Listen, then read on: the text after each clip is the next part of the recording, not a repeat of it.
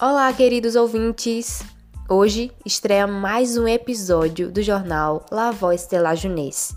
E o assunto de hoje é.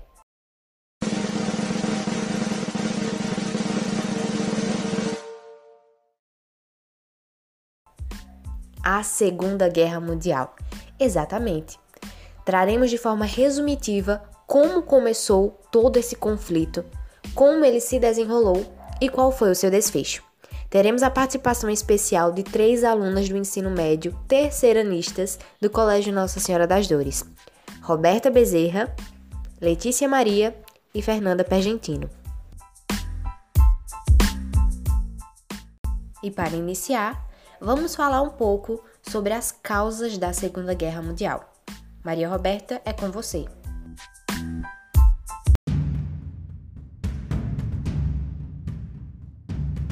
Olá pessoal, para mim é um grande prazer estar aqui, principalmente falando sobre a Segunda Guerra. Nós sabemos que a Segunda Guerra teve muitas causas, mas dentre elas o expansionismo e o militarismo da Alemanha nazista. Com o final da Primeira Guerra Mundial, houve a consolidação de uma sociedade alemã completamente injustiçada e se sentindo humilhada frente ao Tratado de Versalhes, que era um acordo de paz estabelecido pelas potências europeias que responsabilizava a Alemanha pela Primeira Guerra, onde a Alemanha estava proibida de ter navios e aviões de guerra, tinha que ter o número de soldados na sua infantaria limitado a 100 mil, tinha que pagar indenizações altíssimas e entregar as suas colônias aos países que a derrotaram.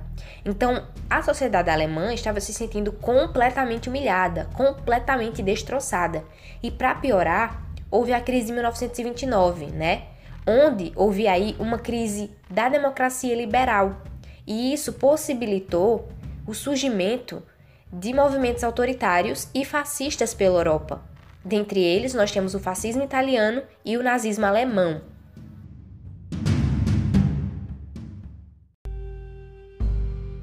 E os nazistas ocupam o poder da Alemanha em 1933 e Adolf Hitler, que é o líder do partido nazista, ele inicia assim uma campanha de recuperação da Alemanha, também vinculada a uma doutrinação da população e uma perseguição às minorias.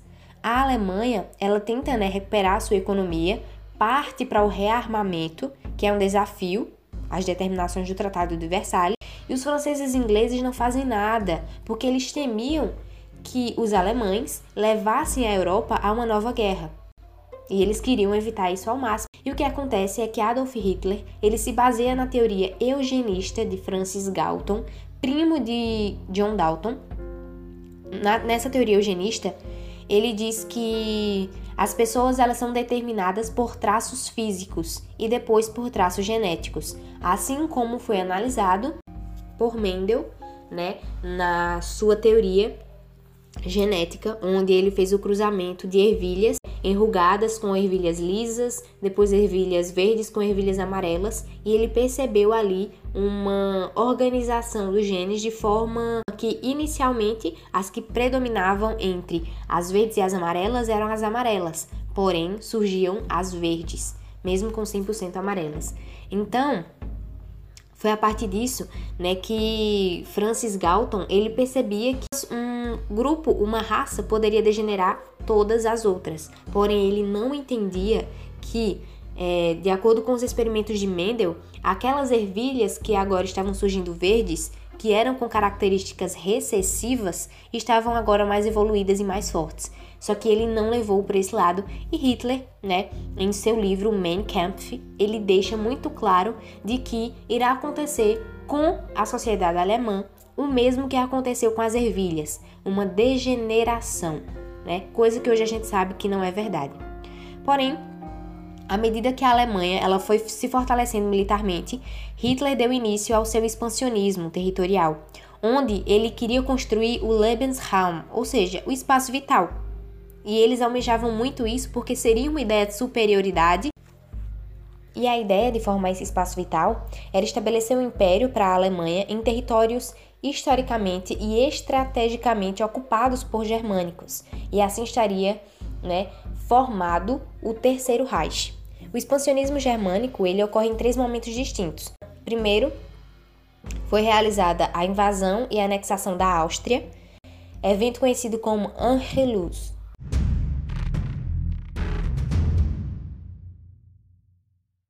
E que ocorreu em 1938.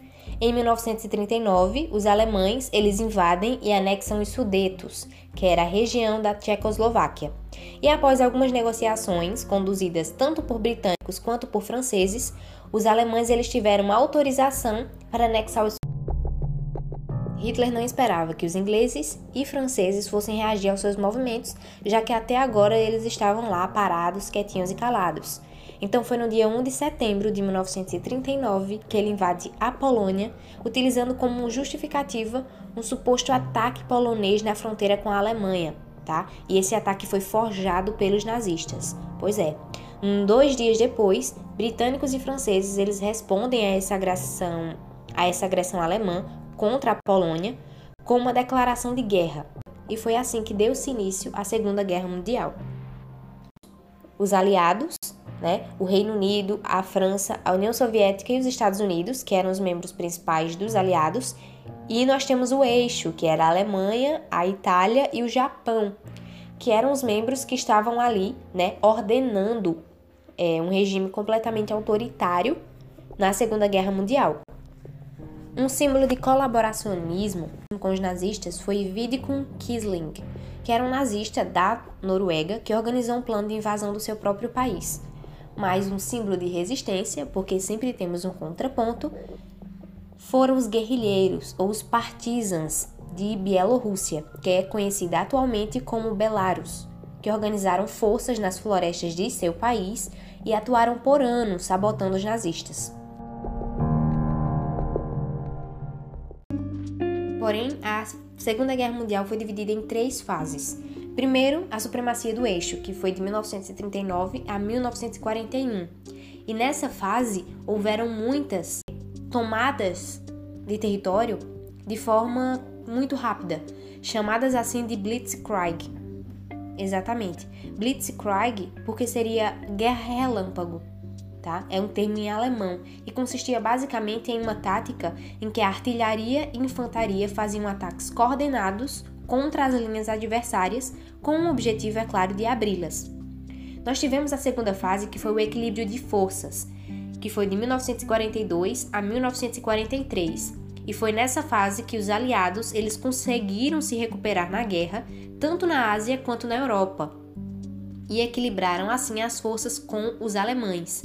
Essa fase ela fica até conhecida é, por uma fase de indefinição, porque a gente não sabia quem poderia ganhar o conflito, já que as duas forças estavam muito equilibradas. E a terceira fase é a derrota do eixo, que vai de 1944 a 1945.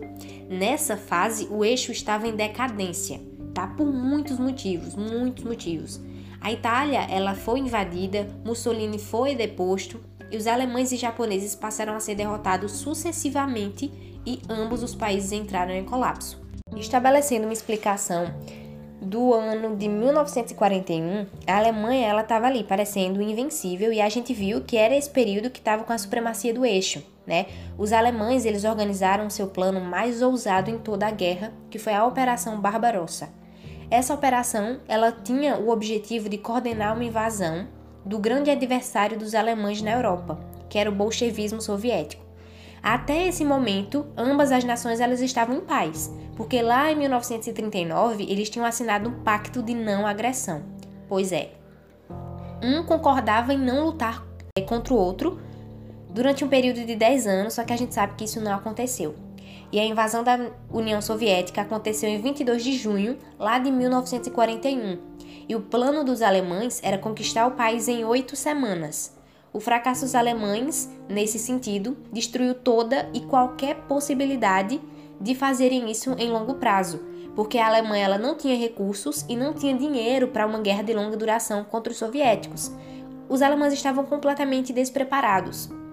Eles tinham três objetivos: conquistar Moscou, Leningrado e Stalingrado, né? Sendo a mais principal Stalingrado a capital soviética quase foi conquistada, né, Moscou, porque os alemães eles chegaram a poucos quilômetros dela, mas falharam.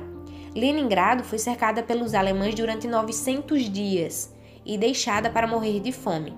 Os relatos sobre a fome na cidade mostram o desespero da população diante da falta de alimento.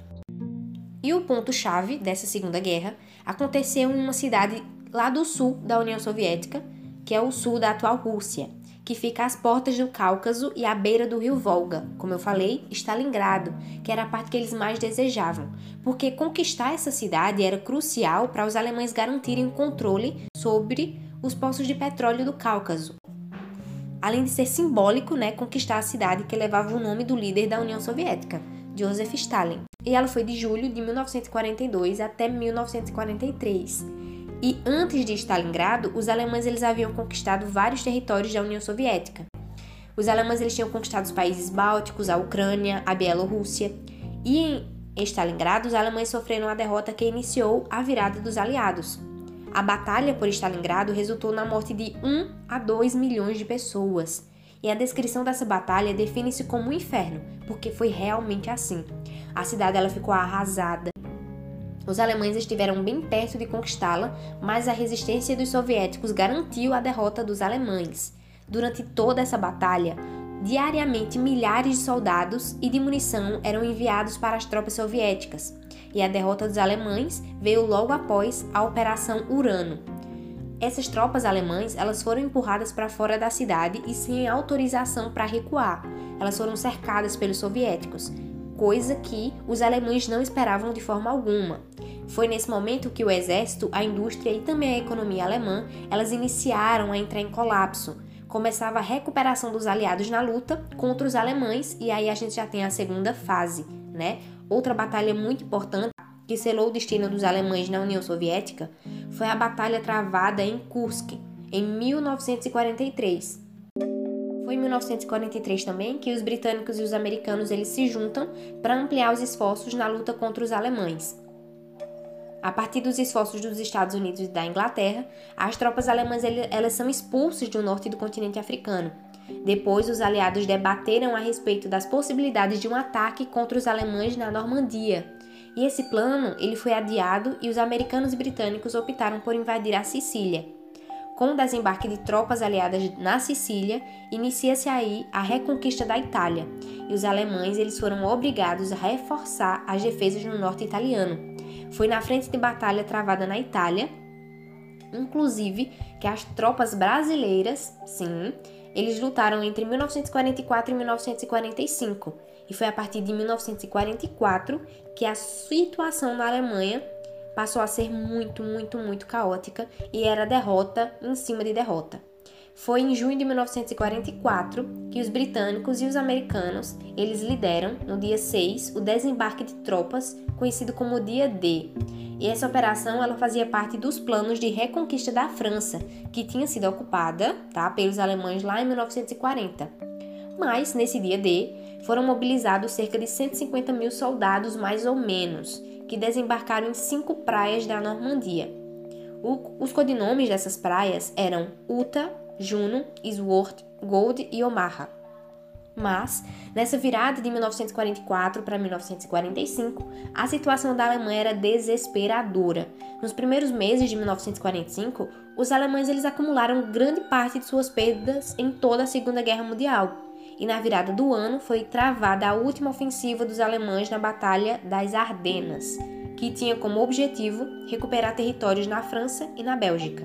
A campanha foi um fracasso, obviamente, e serviu para enfraquecer as tropas alemãs que ainda resistiam no fronte oriental. Uma consequência direta dessas derrotas nas Ardenas foi a perda de territórios na Polônia, quando os soviéticos conseguiram avançar do rio Vístula para o rio Oder e ficar à beira da fronteira com a Alemanha. Além disso, os soviéticos avançaram também pelo leste europeu, conquistando locais como Budapeste, Hungria, né, e a Iugoslávia. E a Iugoslávia. Foi algo muito realmente resumitivo, porque a gente sabe que a Segunda Guerra ela é cheia de pormenores, mas basicamente é, foram as principais causas, algumas consequências no Oriente na Segunda Guerra Mundial, e agora nós iremos para a Segunda Guerra Mundial na Ásia. Letícia Maria, Fernanda Pergentino, é com vocês.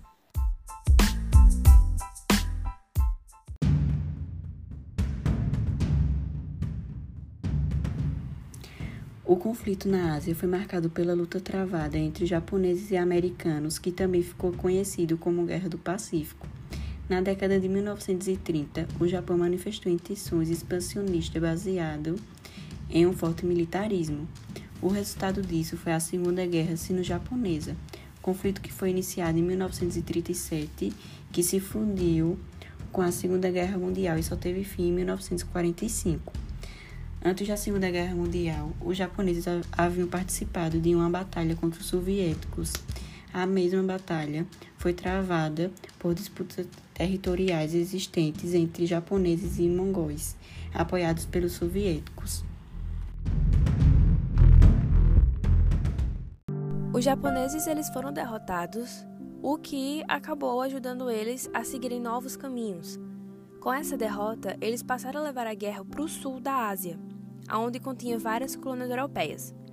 Quando foi em 1937, é, iniciou uma guerra entre o Japão e a China. Quando foi em 1940, os japoneses invadiram a Indochina francesa. E já em 1941, eles atacaram os americanos em Pearl Harbor.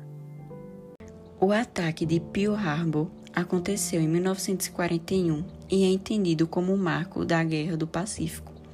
Nesse ataque, os americanos declararam guerra contra o Japão e iniciaram a sua luta contra o exército e a marinha japoneses. Entre isso, momentos que marcaram na luta travada no Pacífico foram as batalhas de Midway, Guadalcanal e Tarawa, que aconteceram entre 1942 e 1943. Em 1944, a situação do Japão era similar à da Alemanha. O país estava em ruínas, mas seguia resistindo. No ano final da guerra, batalhas cruciais foram travadas em Iwo Jima, Okinawa e nas Filipinas, sendo as duas primeiras ilhas pertencentes ao território japonês. Nessas batalhas ficou evidente que a, que a resistência promovida pelos japoneses seria realizada até a morte. Em relação às bombas atômicas, existe aqueles que defendem a hipótese de que o lançamento foi apenas uma demonstração de força dos americanos e totalmente desnecessário. Por outro lado, existe aqueles que afirmam que o lançamento foi justificado dentro daquele cenário porque o Japão negava-se a se render e a invasão da ilha principal do Japão custaria a vida de milhares de soldados americanos.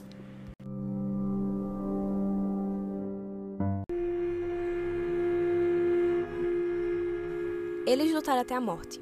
Eles lutaram com toda a força existente em seu corpo. Poucos se renderam para os americanos. Para eles, essa redenção era vista de uma forma vergonhosa. E apenas nos casos extremos eles cometiam o seppuku, que era um ritual de suicídio no qual uma dégua era enfiada nas entranhas. Após a rendição dos nazistas, os aliados exigiram na Declaração de Potsdam, em julho de 1945, a rendição incondicional dos japoneses, que se caso eles não fizessem isso, eles enfrentariam a própria destruição. Já os japoneses, eles não se renderam, e os americanos criaram os ataques de Hiroshima e Nagasaki com bombas atômicas.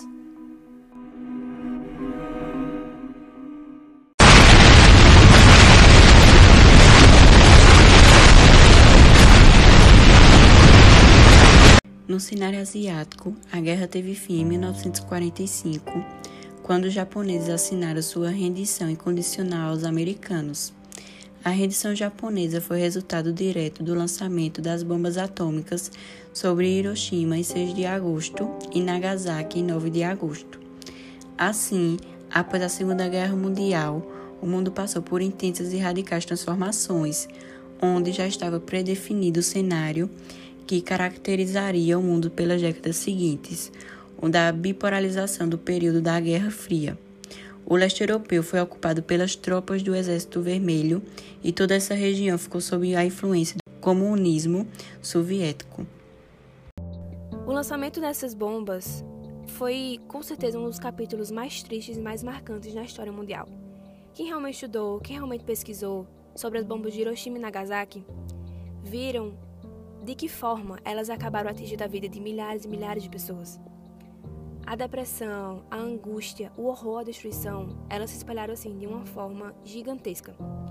Isso foi após o lançamento da segunda bomba que os japoneses acabaram se rendendo aos americanos. A batalha final no cenário de guerra europeu, ela foi travada em Berlim. Com isso foi organizada a resistência final dos nazistas, que eles se encontraram em situação tão desesperadora que até suas tropas estavam sendo formadas por idosos e por crianças. O ataque em Berlim ele foi realizado apenas pelos soviéticos, que após as tropas do Exército Vermelho entrarem no Reichstag, Hitler e sua esposa eles cometeram suicídio. E os alemães só se renderam em 8 de maio de 1945. Após o final da Segunda Guerra Mundial, foi criada a Organização das Nações Unidas, que é responsável pela manutenção da paz entre as nações. A intenção da organização é evitar que outro conflito como a Segunda Guerra Mundial aconteça. Por fim, uma consequência direta da bipolarização do mundo, com o soviético representando um modelo e os americanos representando o outro, foi a criação de um plano de reconstrução da Europa Ocidental financiado pelos Estados Unidos, o Plano Marshall. As potências dos aliados, eles se reuniram no mesmo ano, em 1945, e debateram a respeito das mudanças territoriais que aconteceram no mapa europeu. Depois de toda essa discussão, essa conversação, é, a Alemanha acabou perdendo parte de seus territórios para os soviéticos. E após a Segunda Guerra Mundial, foram criados tribunais que julgariam os crimes de guerra cometidos por alemães e por japoneses. Pois é, mesmo com todas as atrocidades realizadas pelos nazistas. No julgamento de Nuremberg, que aconteceu logo após o final da Segunda Guerra, nada foi feito. De 48 nazistas julgados, três apenas foram condenados. Pois é.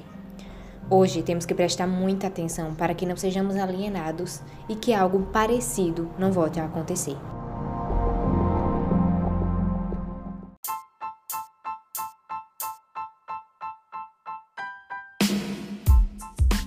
Gostaria de agradecer a participação das alunas terceiranistas Fernanda Pergentino, Letícia Maria e Maria Roberta.